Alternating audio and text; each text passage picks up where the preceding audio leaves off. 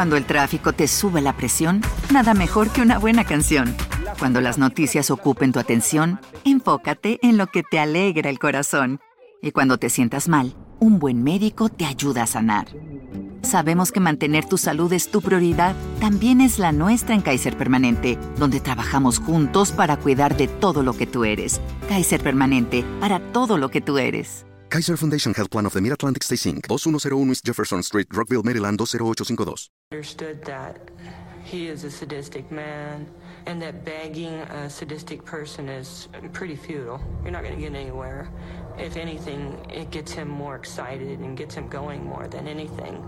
Desarrollar un vínculo positivo hacia una fuente de la cual se reciben abusos constantes es también conocido como el síndrome de Estocolmo. Esta dependencia se da en situaciones de secuestro, esclavitud, abuso íntimo y la más común, violencia de pareja. Desafortunadamente, salir de estas situaciones requiere una gran cantidad de fuerza de voluntad, además del apoyo de un entorno seguro. Sin embargo, Colinstan fue la excepción a la regla al recibir el impulso que necesitaba por parte de uno de sus captores.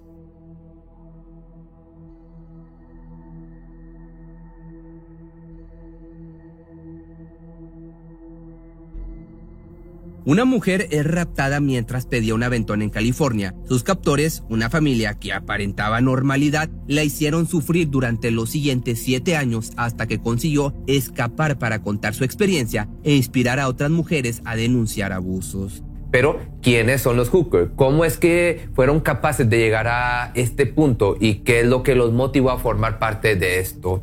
Pues bueno, Cameron Hooker nació en 1953 en Alturas, California. Sus padres eran una pareja muy trabajadora pero de escasos recursos. Su padre, en particular, trabajaba como contratista en construcciones o aserraderos. En su mayoría eran empleos temporales, lo que provocaba que la familia tuviera que mudarse a menudo. Cameron es recordado por muchos por haber sido un niño muy alegre y amable con todos durante su infancia. Siempre iba acompañado a cualquier sitio por Dexter, su hermano menor. Finalmente, en 1969, la familia se instaló permanentemente en Red Bluff, esto es en California, donde Hooker comenzó a asistir a la escuela de la localidad. Desafortunadamente, su nueva experiencia escolar no sería como las anteriores, debido a que era bulleado por sus compañeros debido a su aspecto físico. Tampoco ayudaba a provenir de una familia de escasos recursos, puesto que su vestimenta era muy criticada por no ser de marcas reconocidas o no estar a la moda.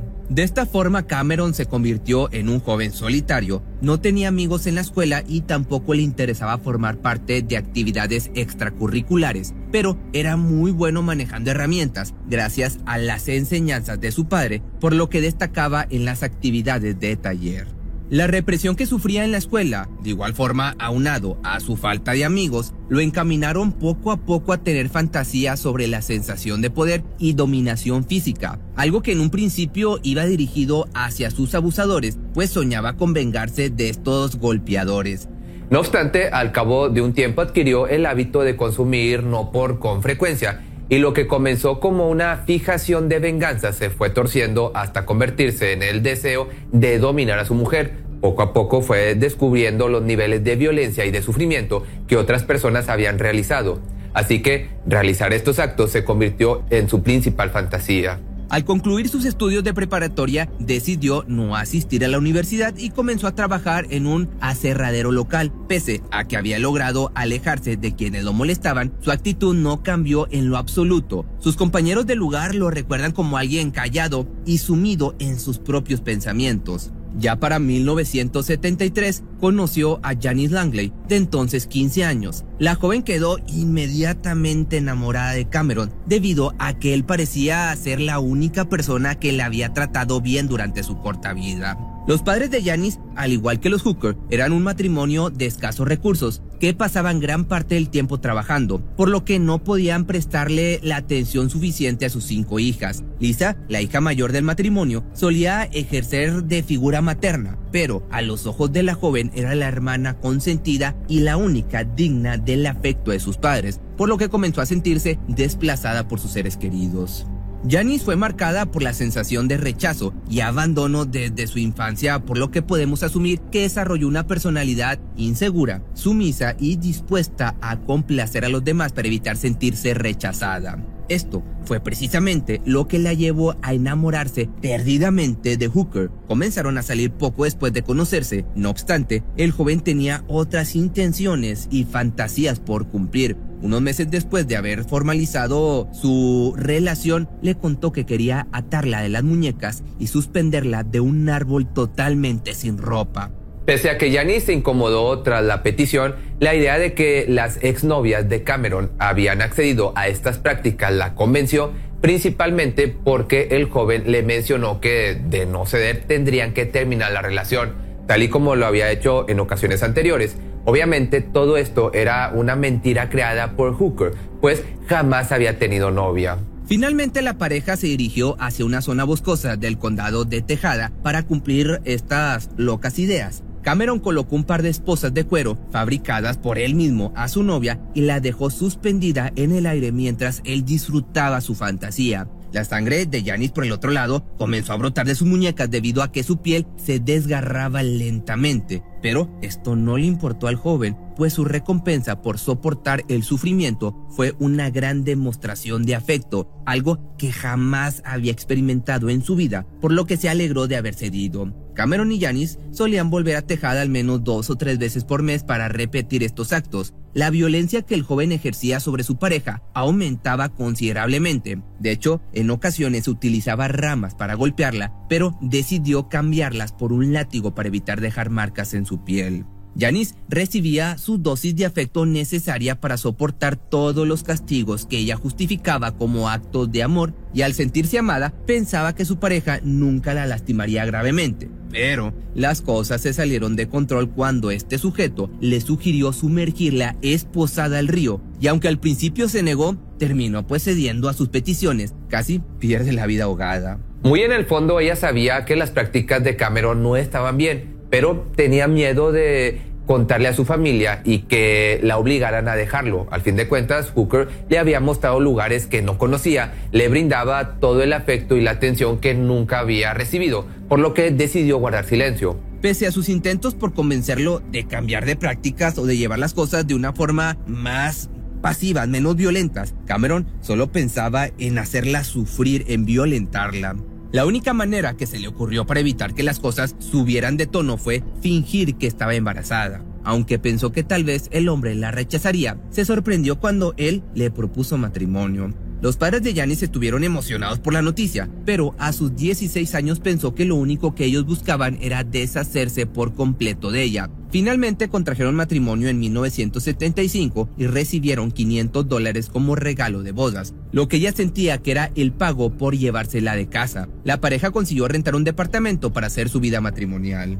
A los ojos de los vecinos, la pareja tenía una vida normal y feliz, Janice dedicaba el día al cuidado del hogar mientras su esposo se encontraba trabajando, pero no sabían que detrás de la puerta se cometían actos brutales disfrazados de amor.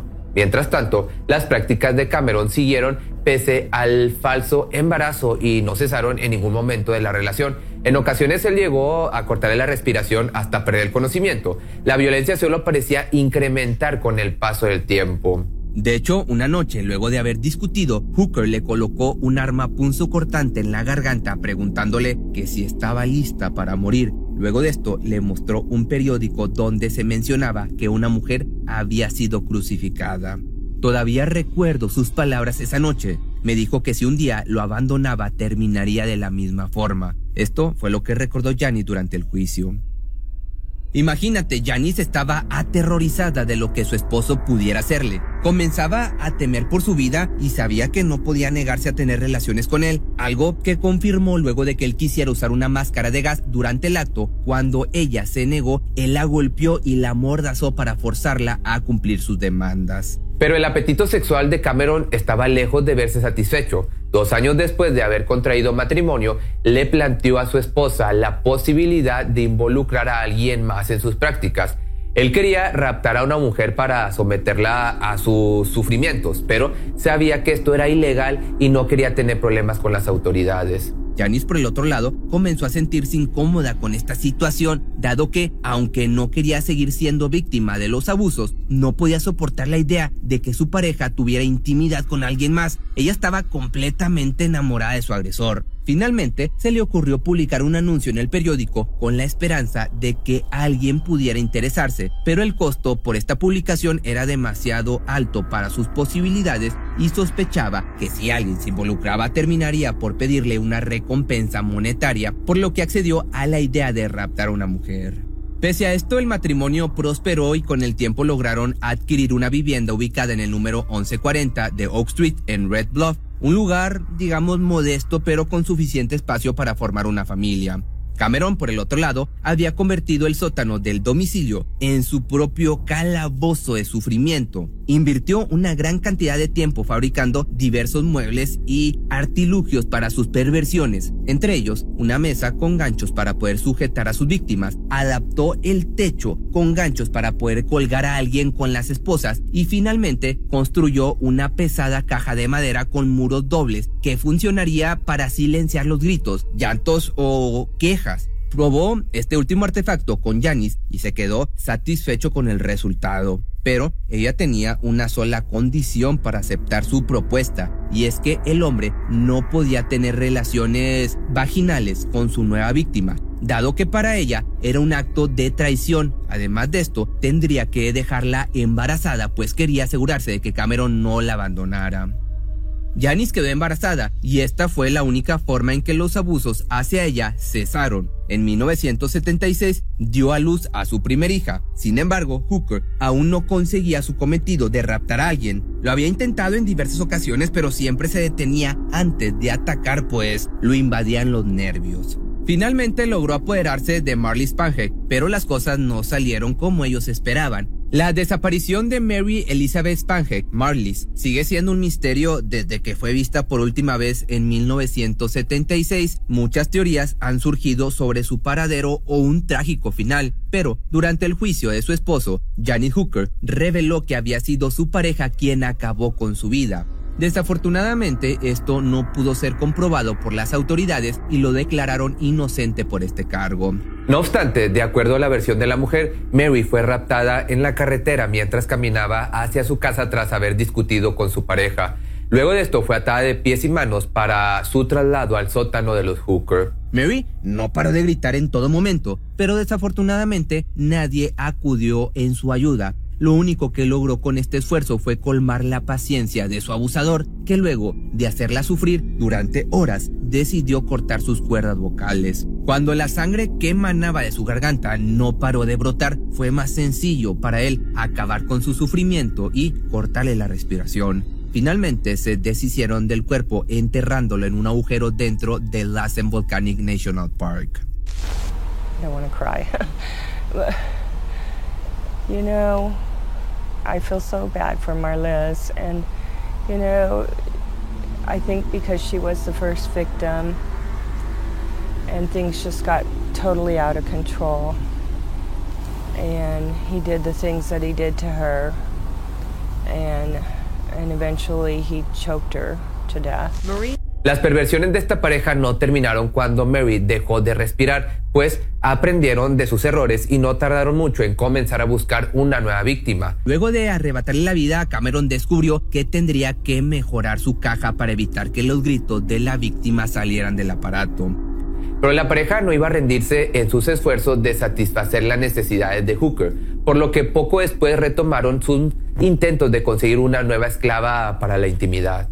La suerte ya finalmente le sonrió el 17 de mayo de 1977, cuando vieron a una joven junto a la carretera pidiendo un aventón. Una práctica muy común en ese entonces, ya que eran otros tiempos y no se conocía el peligro al que podían exponerse quienes lo hacían. Esta joven era Colin Stan, que había salido de su hogar en Oregon con dirección a California para asistir al cumpleaños de su mejor amiga. En el camino se había encontrado con una mala experiencia, pues uno de sus benefactores intentó besarla y tocarla en repetidas ocasiones, por lo que desconfiada decidió esperar a que una familia le ofreciera llevarla hacia su destino. Desafortunadamente, fue precisamente una familia quienes la capturaron. Déjame te cuento un poco de esta chica. Colin Lashley nació en 1956 en California. Poco tiempo después de su nacimiento, sus padres se divorciaron, una práctica muy poco común en aquella época. Pese a esto, tuvo una infancia feliz viviendo con su madre, sus hermanas y su padrastro.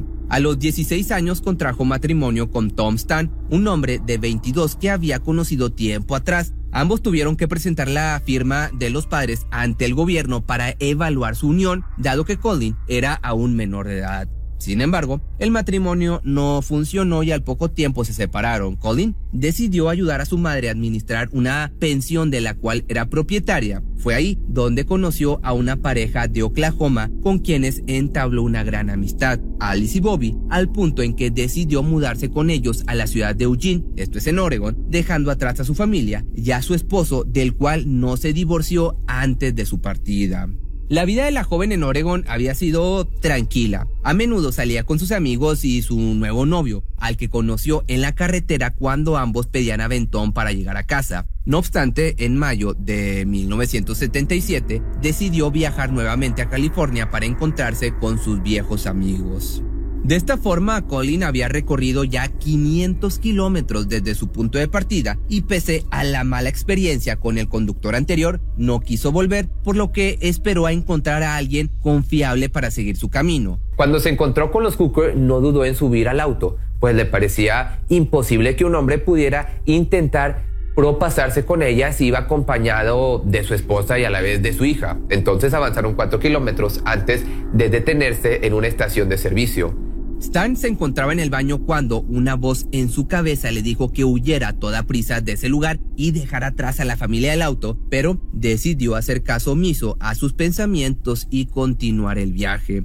Una vez de vuelta en el auto, notó una extraña caja de madera, pero decidió no darle importancia. Tras avanzar una cantidad considerable de... ¿Te preocupas por tu familia? Entonces, ¿por qué darles solo huevos ordinarios cuando pueden disfrutar de lo mejor? Eggland's Best, los únicos huevos con ese delicioso sabor fresco de granja, además de la mejor nutrición, como 6 veces más vitamina D, 10 veces más vitamina E y 25% menos de grasa saturada que los huevos regulares, además de muchos otros nutrientes importantes, así que dales los mejores huevos. Egglands Best. Mejor sabor, mejor nutrición, mejores huevos.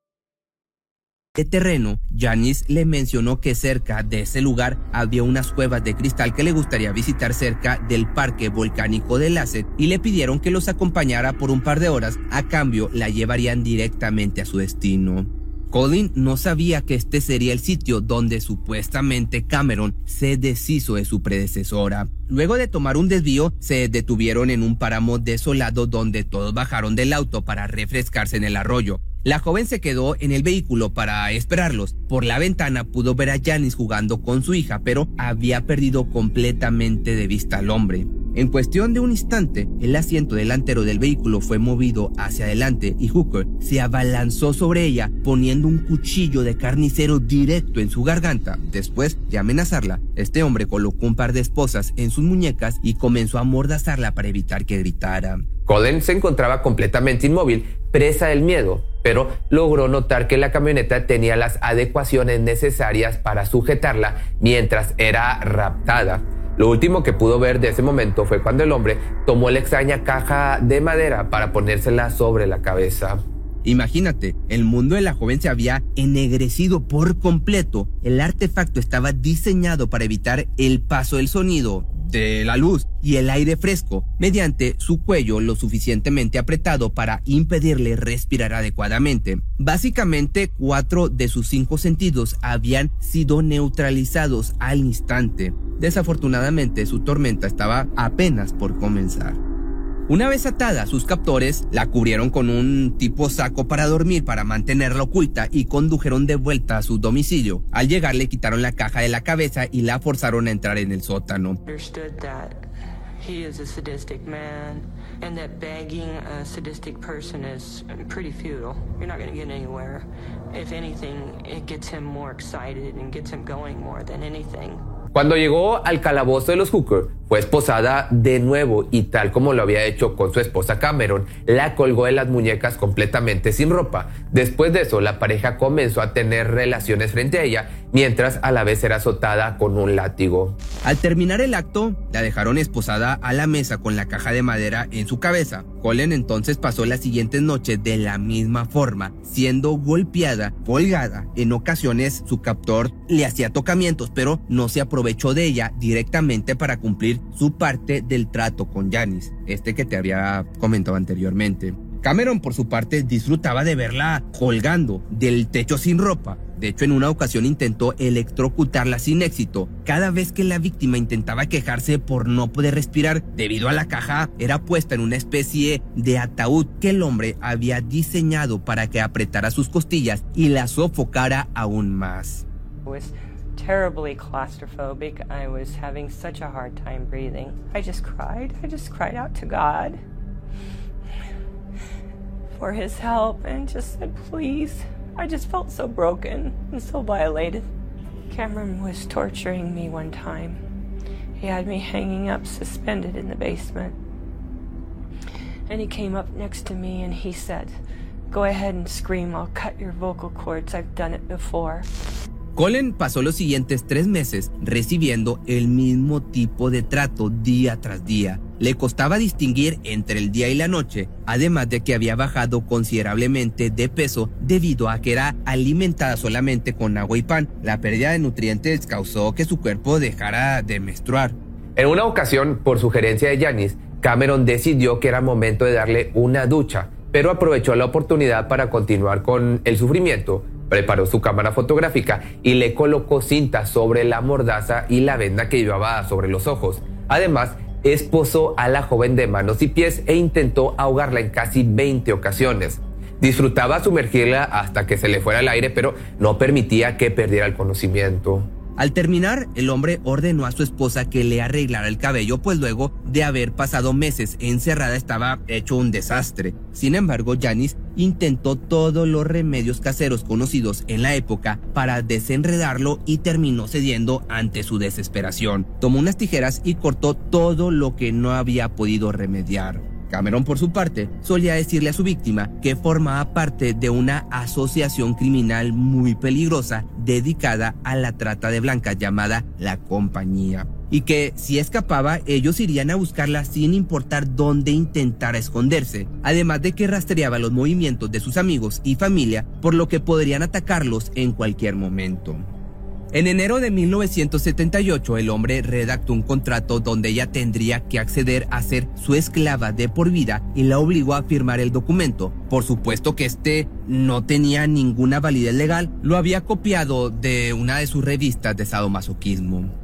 En el documento se especificaba que la joven tomaría el nombre de Kay, tendría prohibido hablar con excepción de cuando se dirigiera a ella directamente y siempre debería referirse a Cameron como su amo. Tras firmar el supuesto contrato, su captor abusó de ella. No obstante, como parte del trato con Janice, solo la violentaba vía oralmente o por atrás, ya sabes a qué me refiero. Esta serie de abusos se repetían varias veces al día. Colin se fue ganando poco a poco la confianza de sus captores debido a que era muy fácil someterla y doblegar su voluntad. Incluso llegó a ganarse el permiso de recorrer la casa o el jardín antes de volver a su caja. Ese mismo año, por situaciones económicas, los Hooker tuvieron que abandonar su hogar y vivir en un remolque. Desafortunadamente no había espacio para la joven, pero esto no los iba a detener. Cameron diseñó una caja a prueba de sonido que utilizó como base de cama. Bajo el colchón, Stan llegó a pasar hasta 22 horas al día encerrada. Solo salía de ahí para ser abusada nuevamente. Con el paso de los meses, la familia realizaba sus actividades cotidianas sin despertar ninguna sospecha. Janice había conseguido embarazarse nuevamente y el día del parto tuvo al bebé en la cama encima de Colin, que escuchó todo el proceso desde su ataúd. Pero en esta parte se preguntarán a estas alturas qué pasó con la familia de la víctima y por qué nadie la había buscado hasta entonces. Sin embargo, unos días después de su desaparición, sus amigos notaron que no había vuelto a Oregon, por lo que de inmediato avisaron a su familia y a las autoridades. Se emitió un reporte de desaparición y los policías de California montaron un operativo para buscarla. No obstante, su esfuerzo parecía ser en vano, dado que nadie tenía noticias de ella hasta que decidieron cerrar el expediente y dejar que el caso se enfriara. In your mind, you can go anywhere and you can do anything, you know. And I've heard a lot of POWs say that they did the same thing I did. And you just have to go someplace else in your mind. You have to think good thoughts and nice thoughts. And I thought of my family. I went on picnics with my family. I went on holidays with my family. I went to good and nice places. Los Hooker comenzaron a normalizar los abusos y contemplaron a Stan como un miembro más de la familia. Así, la presentaban con sus amigos y vecinos, a quienes les comentaban que ella era la niñera y que vivía con ellos. Pese al trato monstruoso que recibía, en 1981 incluso le permitieron visitar a su familia con la condición de que fuera acompañada por Cameron y este fuera presentado como su novio. Cuando sus padres la vieron, notaron de inmediato su ropa hecha a mano, su aspecto demacrado y a la vez su increíble pérdida de peso. Pero mejor decidieron no hacer nada porque pensaban que ella se había unido a un culto y no querían alejarla. Colin, por su parte, creía que sus seres queridos eran los que estaban en la mira de un culto y prefirió no alertarlos de las condiciones que estaba. Las mentiras de su captor, con todo esto, rendían frutos y la presión psicológica que ejercía sobre la joven le daba la ventaja ante cualquier situación. Sin embargo, luego de la visita, Cameron consideró que había sido demasiado permisivo con su víctima, por lo que decidió volver al patrón de abusos con el que había comenzado. Nuevamente, los abusos se intensificaron y Stan volvió a ser encerrada gran parte del día dentro de la caja. La joven pasó los siguientes tres años bajo este sistema, encerrada durante 22 horas al día para evitar ser vista por las hijas del matrimonio y solo salía para recibir un baño en donde era fotografiada, abusada y ahogada en repetidas ocasiones. Finalmente los Hooker decidieron presentarla a sus hijas como una amiga de la familia que las ayudaría con las tareas domésticas y cuidaría de ellas. Pocas semanas más tarde, los vecinos podían verla en el jardín jugando con las pequeñas como si de verdad fuera parte de la familia. Incluso permitieron a su víctima conseguir un empleo como mucama en un King's Lodge. Naturalmente incautaron todo su salario para beneficiarse por su esfuerzo.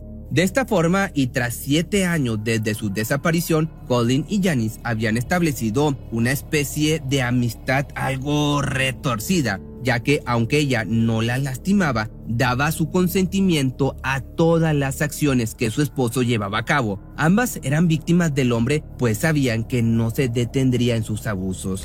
Jan's heart started to soften a little bit towards me. Um, the last year I was there, when she started getting me out of the box, why uh, Cameron was at work and the girls were at school, and we would study the Bible together. When we would do the Bible studies together, we didn't really have conversations about other things because it, the rules still applied. Like I was still the slave, and it was not my place to just strike up a conversation with her. Las cosas comenzaron a salirse de control para Yanis cuando el hombre anunció que a partir de ese momento tendría intimidad durante dos días con su víctima y los siguientes dos con su esposa y los tres días restantes de la semana se los dedicaría a otra persona que planeaba involucrar en sus actividades.